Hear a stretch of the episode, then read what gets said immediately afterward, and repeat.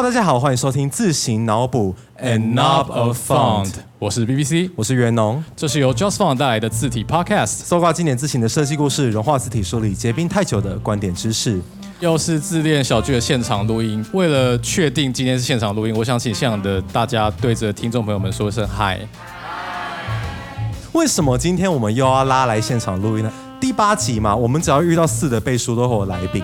那今天的来宾其实很厉害，这个要怎么介绍？A T T T A T T 是我们信义区的一个百货公司，对对？但 A T C C 叫做全国大专院校商业个案竞大大赛。好，对，哦，光对念完我就快要断气。就是我们 Just Fun 的代表队 Stombrowski 这个团队，他们在 ATCC 比赛里面获得了全国总冠军。Stombrowski 他们的提案呢，就是说想要透过改造教授的简报，对这个听起来很微小的议题，然后来去影响到各个学生以及社会大众的各个层面，更更好的更更文字好的文字 字风景。对，这就是他们的提案。所以到底是怎么做到呢？好，那我们欢迎他。嗨，我是刘志尧。呃，我是郭巧彤。呃，我是黄玉成，我是童玉成。哎、我是毛洪生。我想要负起一个主持人的责任，就是我想要先对听众解释一下，到底这个比赛的冠军有什么好了不起的？因为我大学的那个时候就已经有 ATCC 了，然后我那时候觉得这个比赛真的很厉害，但可能有些人没有听过，所以我觉得我们要负起这个责任来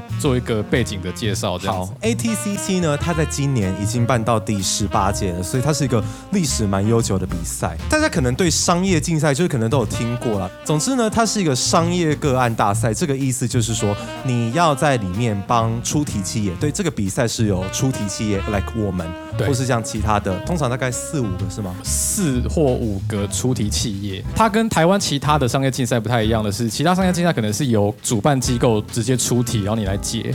但 ATCC 这个比赛是由主办单位邀请其他的企业来出题。往年大概有什么企业参加呢？大家给一个印象，就是台积电参加很多次，王品嘛，还有那个统一、统一、统一都在业配查理王，就是他都叫这些大学生帮他想查理王的行销题都在卖查理王。哎，等一下，这个可以剪吗？可以啊，应该可以吧？对，因为我们有一位实习生，他就是去年的统一组的季军。目前就读台科大的实习生，这个不是只有商学院学生的事哦，因为你要提出一个完整的提案，你需要每一边，你需要行销，你需要科技也好，或市场调查也好，其实这个还算是蛮盛大的，因为很多非相关领域的大学生其实都有擦到边。今年我们很荣幸获选出题企业，然后我们也很荣幸遇到 Stombrowski。我们新创公司，而且我们是一个感感觉很不是商业的公司。我觉得我们 被这句话什么意思？我们会被问就已经很不错了。结果我们的代表队还得冠军，而且这个冠军有一个特别的来头，就是他们是有史以来年纪最小的冠军。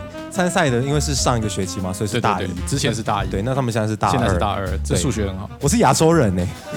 正常来说，因为这个比赛它需要一定的难度，你要对你学的东西比较有了解，所以通常很多是大四或研究所才比较容易得冠军或名次，他们很难得。所以说，我想请问一下，就是你们才大一而已，为什么就会想要报名 ATCC 呢？当炮灰啊，等一下，你真的只是为了当炮灰吗？因为那时候看大部分的同学都有报名，我们也想说，那不然就报名，反正大一绝对不会得奖，从来没有大一得过奖嘛。我本来还跟我大一的朋友约好说，我们大二再比一次 ATCC，然后我大一先去试试看。你同学还有在跟你往来吗？你有看过炮灰把别人捏成炮灰的吗？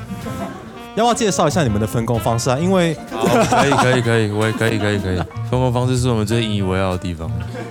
像我一个人就是负责美编，那企划发想的部分，因为这是一个比较庞大的工作，所以是由我们团队其他三个人负责。剩下这一个呢，虽然看不到，但就是有在健身的这一位。他是我们团队的中流砥柱，就是他会在我们心情非常沮丧的时候来个一两句说稳的啦，它的功能就是鼓励大家。然后我们就真的就是心情就稳定下来了这样子。我要分享一个奇怪的事情，就是在比赛前一天，他们 re 稿 re 到快死掉，在那边睡午觉的时候，他就在那边走来走去，然后过来跟我说：“喂，等一下要不要吃二十一世纪？” 毕竟有在健身，需要多吃一点蛋白质。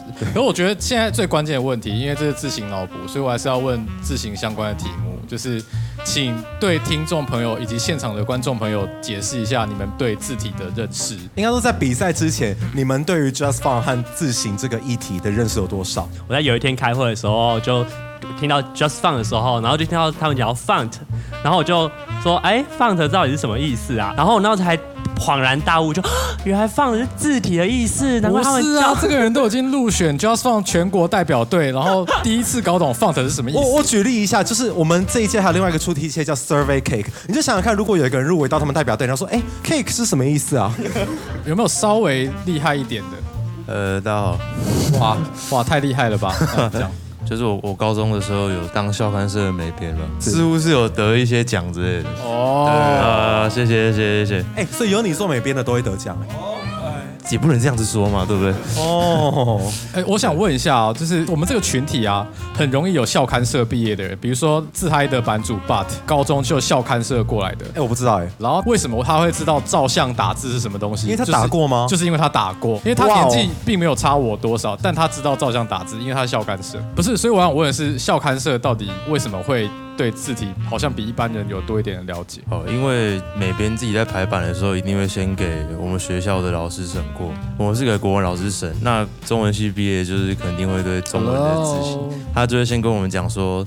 说，呃，你这个行距有点太小啊，或者是因为你这个底是黑色的，然后如果你字体用太细的话，印出来的话可能会被撕掉这样子。所以那个时候就稍微有一点点底，可以知道说，哎，哪个字体是黑体，哪个字体是明体这样子。你光是只有这样，你可能已经是在那个平均值之上。你们还有其他其他人要分享你们对字体的看法吗？就是在参加这个比赛之前，我觉得我大概只知道三套字型吧。第一套是新细明体，再来是标楷体，再来是微软正黑体哎四套哎啊，对啊，那还有一套是什哎么？？Times New Roman。哦，我对他们有一个词汇，这个叫做呃文字风景御三家。有些人会看到新细明体就以为是整个命题，有些人后来才意识到说，原来新细明体也是一种命题。什么十七岁那年抓了一套新细明体，就以为抓了整套命题。对对对，所以大致上我们可以想象说，就是如果说你平常好，你不是校刊社，然后你以后也不是读设计系，你对这个议题是保持一个麻瓜状态，是再正常不过的事情。对，麻瓜其实不是一个什么很负面的词，它就是一个你没有这方面的知识的途径，这样子对。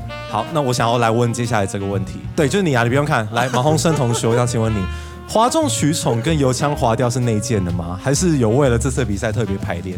因为我小学就练演说，好啦，我好像虽然没有黄牛，但我平常讲话就会有一点抑扬顿挫这样。我们有义务发挥主持人的功能，就是这位同学讲话方式大概是什么？你要不要就是重现一下？我们希望打造的是能够创造出台湾更好的 OK，can、we OK，stop OK，here? enough, enough, enough. Yeah, just stop here. 好，我们我们刚刚后面同事已经笑成一团，就是说天哪，这个人讲话怎么会这样子？那重点就是，我觉得你们在经过这样子的历程之后，其实都对字体算是有蛮多了解，因为你都可以从可能零基础到现在已经可以去简报课授课了。所以我想问一下，这个命题里面最核心的问题，就是字体教育这件事情。请问到底为什么会提出说教授的简报改造？为什么不是学生，或为什么不是教授其他项目呢？这个跟你们的就是日常的观察有没有关系？最还原真实的状况就是我们真的什么都想不出来。反正我们那时候要交一份团队介绍，然后一份提案，就是大家在很近的时候，然后我们光是团队名称跟为什么取这个名字，我们就想超久。哦，就是插个话 s o m b r o w s k y 是虎烂产生器产生出来，不是想对名想不到说，有时候会去 Google 上面找，就是那种什么中二名称产生器，然后虎烂产生器什么鬼，然后就是我们这位美编先生他英文很好，所以他就找了英文版的虎烂产生器，所以才会有这个队名。然后反正就是我们那天在我们的公共空间的二楼两个小时了吧，然后我们什么都想不出来。那时候是突然想到，就是我还要他妈回去读经院，然后我就想说，我读经院很痛苦。为什么我读经院很痛苦？就是我教授同一边就长跟刚刚那个一样，他会把那个行距调超爆开，然后下面用标楷体，然后行距超爆小。对，然后就是坐在后面完全看不到，然后你回去读书的时候，他每一页的字形全部都不一样，然后我就觉得哦太痛苦了。就是我很喜欢那个教授，因为那教授很帅，就是这个反差，我想请 就是问一下。我真的是太喜欢他，他做了一个让你失望的事情没。有失望，就是觉得我们可以一起变得更好。哇！然后提出这个问题之后呢，我们觉得他有够烂的。这是一个商业竞赛，我们需要的是效益，我们需要的是利益。但我们改造教授旁边到底带来什么效益，我们不知道。然后我们觉得，哎，就改完，然后这样企业会买单吗？啊，我们到底对企业做了什么好事？所以我们其实中间还缺了很多连接。那这个连接就是我们在后来会去补上的东西。这个比赛的流程就是每一队要先交一个三分钟的提案影片来给提案企业看一下他们的架构。那那时候我们就看完他们的提案影片，我就说，嗯，至少就我当天我个人啊，因为我们三个人评嘛，我个人一开始就已经觉得眼睛一亮了，因为这是一个够小的切入点。在经过这一轮之后，因为呃，我不知道你们之前在就学的过程中有没有真的经历过所谓自己叫，我自己推测是没有啦。那这个之后，就是在用这个题目获得了一个嗯还不错的成功里，不是成功里，那东西叫什么啊？里程碑。好好，里程碑，好，谢谢。那在用这个题目获得一个不错的里程碑之后，你们有没有对字体教育这个领域的想象有什么改变？哎呦，好，呃，就是其实刚开始的时候，因为没有特别有人在专门做字体教育在学校嘛，但是我们那时候觉得这是一个机会，就是如果我们当第一个，那是不是可以激起大家对自己的兴趣，然后更扩散到每个自己兴趣的人？就是我们真的在每个字体教育的时候，就发现有特别对字体有兴趣的人来询问我们更多的相关，那我觉得这是一个开始。然后那些有自己兴趣的人可能会把这个带到更远的地方。你真的是你们团队开心果，因为你讲的时候他们都在笑。每次听到有人想要抛砖引玉的时候，我自己心里都会问说：“哦，那你是砖哦。”啊，但确实是需要有人抛砖引玉，对吧？我觉得比较想要请你们跟听众还有现场观众介绍，是在比赛过后，你们跑去叶秉成的课上做成果发表这件事情，当场的反应大概是怎样？因为我觉得这是台大校内目前最接近字体教育的一件已经发生的事情。对，不过我们要先跟听众补一下叶秉成是谁。对，叶秉成教授呢，最有名的事迹就是他在台大开了一个台大简报课。目前应该是被认为是对大学生的简报教育这块的所谓 KOL，然后叶秉成教授也在很多教师社群在推广所谓的翻转课堂这件事嘛，对，所以他算是一个教育界的 KOL，然后他背后还蛮多粉丝在关心简报这件事情，没错，所以刚好是一个还不错的那个切入。对对对对。那我想先请刘志回答一下，你本来以为 KOL 是什么？可以啊。什么意思？Korean Office Lady。好没有用的补充哦。好，请回答刚刚那个问题。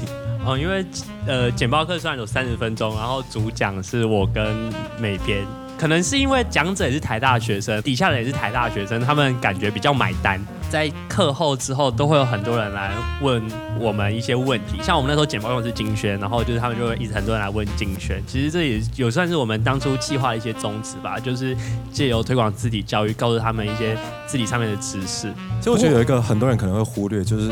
实体课程它有一个很厉害的东西，就是它很适合像如果你有感染力，不管是言语也好或简报也好，你能影响到的人会更深远。也对我来说，反正上来就是表演，我管他们笑我还是怎怎样，至少我让他们能够更了解到知识跟情怀，我觉得是更重要的这样子。说实在的啦，在培训的过程中，我就一直跟他们讲说，其实我们公司并没有强迫你要推销什么东西哦，你只要去把这些知识传递给大家就好了。大家会不会买字型，我觉得是看缘分。我想要问的是，你教大家你根本就很不熟的东西的心情到底是什么？我要想一下这是怎么回事。因为像例如，我们就会把那个字打给他看，说哦，这个是微软黑体，然后这个可能是思源黑体，然后这可能是 Higino 黑体。那他就是说我那个我前两个礼拜才知道金轩他是算是明黑混合吗？哦，赞，对对，正确答案。我那时候才知道，然后。我是上个礼拜才有办法看着那个字知道它是金轩，我进步了。你有没有开始觉得自己的世界恢复了色彩？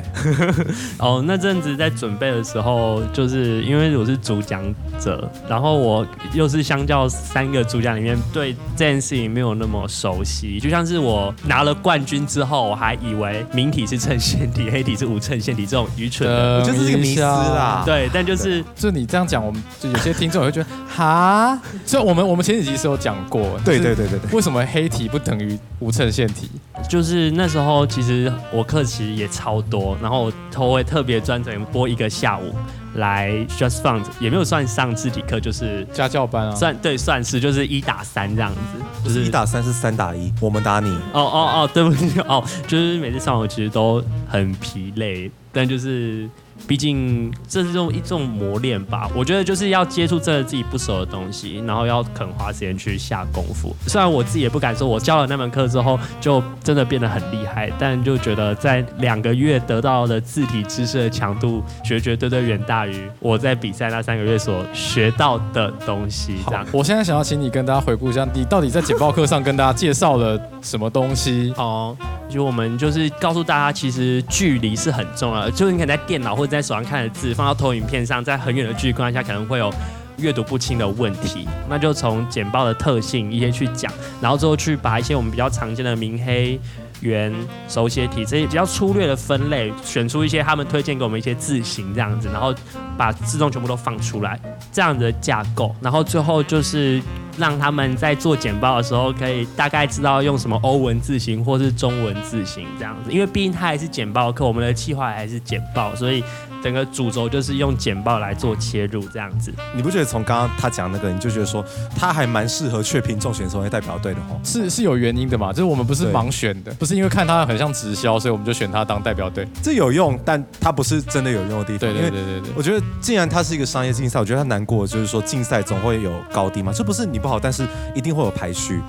很不巧的，你们刚好被排序成了第一个，以至于成为代表队。说真的，一开始有预料到走到这一步吗？完全没有。从投队名的时候就很怕自己被刷掉，然后之后每一次做，我们都觉得反正下一次被刷掉，然后我们就会约好说，哎，如果我们被刷掉的话，我们要吃什么东西啊？然后我们还说，如果不知道进多少，他就要请我吃 Hagen-Dazs。然后结果他真的请了，就买了六个 Hagen-Dazs 放在我宿舍的冰箱，然后有钱，没有，然后。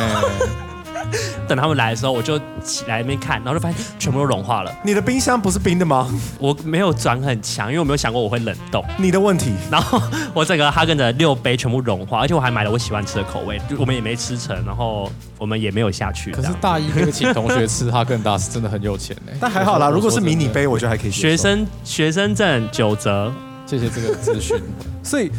我觉得那是个分水岭，就是在复赛那天，因为你过了复赛之后，你要面对那个决赛压力，可以说是指数成长的。可是你们会觉得说，就是在决赛的那一个月的准备阶段，跟前面两个月的长跑比起来，觉得短跑比较辛苦，还是长跑比较辛苦？我觉得比较辛苦，思考上面比较辛苦的应该是接近决赛吧，因为那个时候提案的商业效益到底在哪里，是所有人会问我们，然后我们自己也答不出来的。那时候复赛，我们那时候其实很气耶。我们想，我们可以去比决赛，然后结果你们要跟我们讲说，哎啊，这个东西没有商业效益，你们要怎么办？然后我们那时候想说，啊，你们要选我们出来，然后，呃，然后又不告诉我们该怎么办，那 那我们现在是要怎样？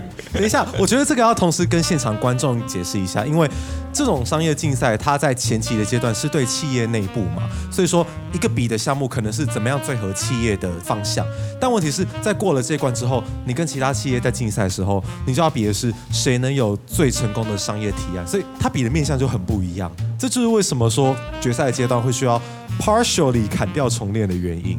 我们那时候三个礼拜开了六次会，然后其实哇，我们每一次都是信心毁掉。呃，BBC 那时候说一句印象深的是，我们在比决赛的时候，仿佛失去了复赛跟初赛那种讲故事还有想气话的能力。对，你们变另外一组人，就是那阵五次开会，真的是我觉得到比赛前一天，我觉得我们都很紧张吧。但真的，我觉得。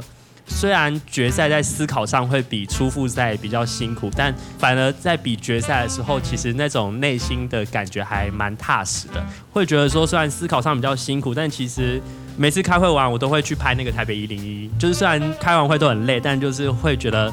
蛮开心的，也蛮享受的。虽然辛苦，但其实我觉得回应跟回馈都还蛮不错的。哎，当然，我觉得现在好像有点变态鸡汤了，就是是是否要导导回一些正轨？来，我们来导回一些正轨吧。对对对。虽然说鸡汤归鸡汤，但是通常鸡汤没办法解决生活的问题。因为说真的，再怎么样的准备，你最后总是要面对比赛。就是说，那个时候你们会觉觉得自己要完蛋的感觉，还是有一种信心爆棚的感觉？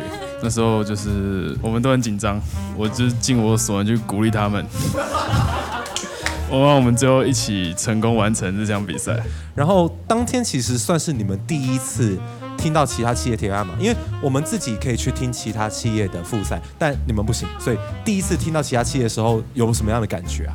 呃，像家乐福是推无数，所以他们的代表队是推，会用一个叫 PLA 的材质，然后去生产那个塑料套，就会比较环保，但比较贵。然后台湾市政府的。背后应该就是怎么帮助市桃园市，协助桃园市成为永续城市。然后桃园市政府的市长成为永续市长。暂停，哎哎，这是想要我们被侧翼网军攻到什么程度啊？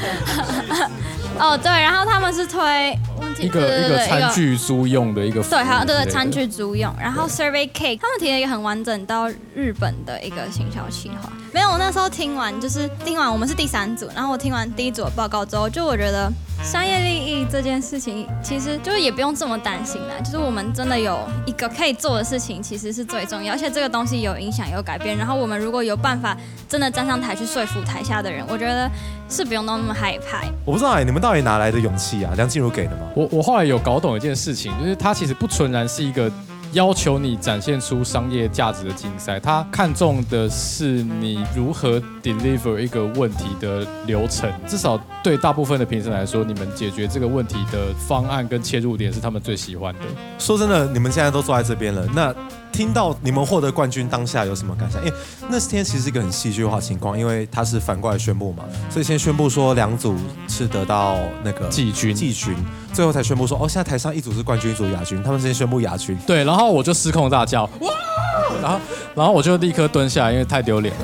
好，总之说听到冠军的当下，说真的觉得意外吗？就是无论如何都要问说觉得意外吗？第一个当下是觉得 BBC 很吵，没有啦，没有啦不好意，思，不好意思。这当然会觉得意外啊。是老实讲，就是之前在输在复赛的时候，是对自己的组还有一定程度的自信。可是，在决赛的时候，就他见识到说，其他三组的提案是呃完整度是那么高啊，然后他们台风也很不错啊，所以就是真的完全不知道我们会大概落在哪个名次这样子。所以其实好像故事这样说完吗？所有事情都在决赛那天画下了一个没有，只画下一个逗号。对，因为说真的，故事还没有说完，毕竟在决赛之后，像是你们也在十月七号。去叶秉成的简报课发表，所以其实都看到说这种东西还在 ongoing 的。不过我们先来问一个比较奇怪的问题，就是说得到冠军之后，因为说真的，既然你们都在管院了，ATCC 应该好歹也是一个一种圣杯的感觉吗？我刚刚一开场讲的就是管院的新一代啊，大一就得到新一代的首奖。怎么讲？就是他有给你们生活带来什么改变啊？因为据我所知，刘志尧你被公布在那个戏办门口的荧幕，对，就是除了刘志尧有被公布在他们戏戏馆的那个电子版上面以外，我自己个人是，就是别人不会问我就不会讲啊啊！可是我不知道为什么，就是每个人都知道、啊，就真的是很困扰。就是之后在跟朋友聊天，或者是在想一些我们课程上面的一些讨论，在开会的时候，就我要讲的时候，他们就嘘，赶冠军要讲话了，真是摆不开的魔咒啊。其他人嘞？哦，我今天好，我今天上管理学，然后就是那种请同学举手踊跃发言的那种课，然后结果今天坐我隔壁的一个学弟，他就问我说：“哎、我喜不喜欢这堂课？”我说：“我超讨厌。”他是那种很踊跃的人，他就说：“其实我很想多听你讲话，因为你不是冠军吗我可以分享一个，就是不同系，然后不同系都会办营队嘛。然后办营队就是我们管院的营队有一个传统的作风，就是有个案竞赛。那个案竞赛我是小队辅，小队辅就会带小队员完成个案。然后很不巧的，我们这个小队又得到了冠军。然后哇嗯，恭喜冠军！第二小队哦，双冠王呢？真的不行哎、哎，得了冠军反而抬不起头，哎，说哦冠军呢，就是加倍的关注。没有啊，就是我们我得冠军后就十分低调，我十分低调，剩下九十分高调是吧？因为大家都知道，就也没什么好讲的。？”那时候宣讲的时候，我们都还在台上，然后我手机放在口袋里，然后就感受到手机在震动，然后打开来就是我们的开心果，它摇呼啦圈的照片，然后他就被批了全国冠军，然后红红的大字，然后就一直被朋友们转传标注转传标注，然后我就一直手机就一直叫叫叫叫叫，然后呢下台之后看了才发现，哦，我们开心锅被被做成梗图流传，所以就算他行事低调，大家还是都知道。对观众是不是觉得很失望？你们本来以为会听到一对，些就是其实其实没有什么东西，所以那时候我跟我跟 Michael 就有一个结论，就是说，我觉得他们以后的大学生活会很无聊，因为他们大一就已经拿到人家大四的成就了，我记得之前看好像大部分都是平均参赛年龄至少都有大三，或得冠军得奖的人，得冠军可能更高，包括有研究所的学长。。对研研究他会不会有人会产生骗子症候群？你知道吧？骗子症候群是什么？你可能会觉得说你的，我只是运气好，对你只是运气好对，或会不会被你一讲就有了？我应该不会改变这个未来吧应？该不会吧？好，如果有的话，会怎么克服啊？有蛮多的，真的吗？真的就是从哎从初赛到复赛的过程当中，因为我们就是一路过关斩将，会怀疑自己说，哎，我们真的这么好吗？我们回去之后，我们想说，那我们从这个比赛当中到底得到了什么？好像只是认识了袁农跟 BC 吧，然后我们等一下还还有一个人呢还有子宁对，然后哦对，提到就是很多人之后都会来问我们商业竞赛的计划书要怎么哇完蛋改了对啊，我根本就什么都不知道，然后。就是要帮你们看，然后给出意见，我就觉得自己很烂。他们一定会呃怀疑我说，哎，你怎么得到冠军的？哎然后其实很困扰你知。道我有相同经历的时间点在哪里吗？金宣募资之后，我觉得大家都会有，尤其是你第一次踏到那个门槛的时候，我就觉得你们两位都在一个不知己知的状况啦。对，不知己知就是第三阶段，就是你学到一些东西之后，你达成一些成就，你会不知道自己知道了，然后就会开始产生骗子症候群。反正跨过那个之后，我觉得就海阔天空了。哎呦，大学才刚开始，可能到已经过完了快到一一半半了吧？对，快到一半了，可是时间还久了，你可以让时间你可以延毕。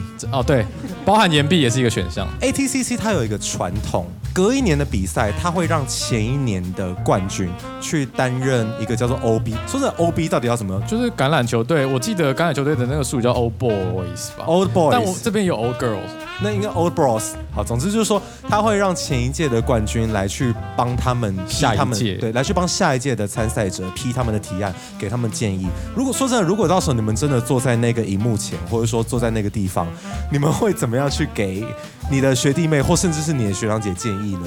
你的排版好糟糕，就是这样子，不枉费我对你们的期待。他们觉得这些 OB 很奇怪，怎么都不是雕这些商业啊、行销面的东西，都在雕字体跟排版。可以把行距设为至少一点点五倍开吗？我自己其实有想过不要去接这个 OB 的职位好了，担心自己是不是真的，我连坐在那边都没什么说服力。就如果真的想要跟他们讲什么话，我们应该还是会，因为我们算是跟别人比较不一样，是我们有走到实作阶段，跟企业有比较密切的交流的那个阶段。啊，其实到最后提报的时候，就像当初 Michael 就会一直问我们说，请问我们做这个东西的逻辑到底是什么？然后他的一个你的一个一个想法中间的接点到底是什么？所以我觉得有透过这样的训练之后，我们在想事情会比较知道说每一个事情中间一定要有一个非常合逻辑性的连接，所以我们应该至少我觉得在这方面我们可以再多帮人家分享一点。比完赛的时候，Michael 跟 BBC 就有说，我们拿冠军之后还是要持续的学习啦。应该只有 Michael 说，对，哦，好，那就是 Michael 说，好，Michael 说，就是我们要继续谦虚的继续学习。我觉得我们五个人一定都不会因为这个头衔，然后就不学习。我觉得每个人也都是从什么事都做不好，什么事情都不会。前面的 OB 们一定也经历过这些事情。我相信我们在可能在半年，也许我们自己可以有一些心得。不要用什么鸡汤又方式变心灵鸡汤哎，了，对不起啦不，要让自己脑补变自行鸡汤。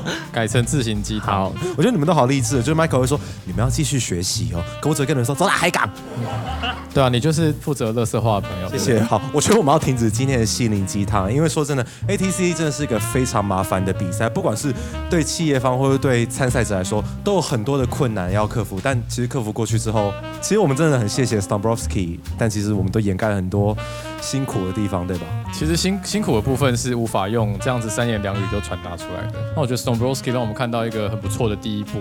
就私人面的角度来看，就是我觉得我看到了五个让我会羡慕的人，才大二就可以弄成这样子，比以前我的大二还要有趣多了。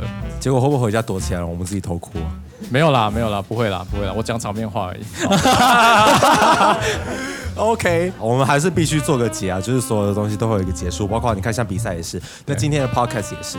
那这集的自行脑补就到这边啦，喜欢的话欢迎按赞、订阅，或者是说推广给你说喜欢自行、喜欢设计或喜欢商业竞赛的朋友，对今天多的今天有一个商业竞赛，对啊，因为其实这个明年还有嘛，所以会不会有一些人听完这集之后，就会也想成为他们呢？可能吧，有此的事情。对好了，下一集要干嘛？？好，下一集要干嘛呢？根据这个循环的话，理论上我们下一集要讲一本是书。这本书呢，其实还蛮特别，因为我们没有讲过比较外围一点的书。有点像是自行这个议题的侧翼网军。对，这样讲对。好，这本书我觉得大家可以先猜猜看，那我们下一集再介绍给大家听。OK 那我们下一集再见啦，大家一起说拜拜吧。拜拜。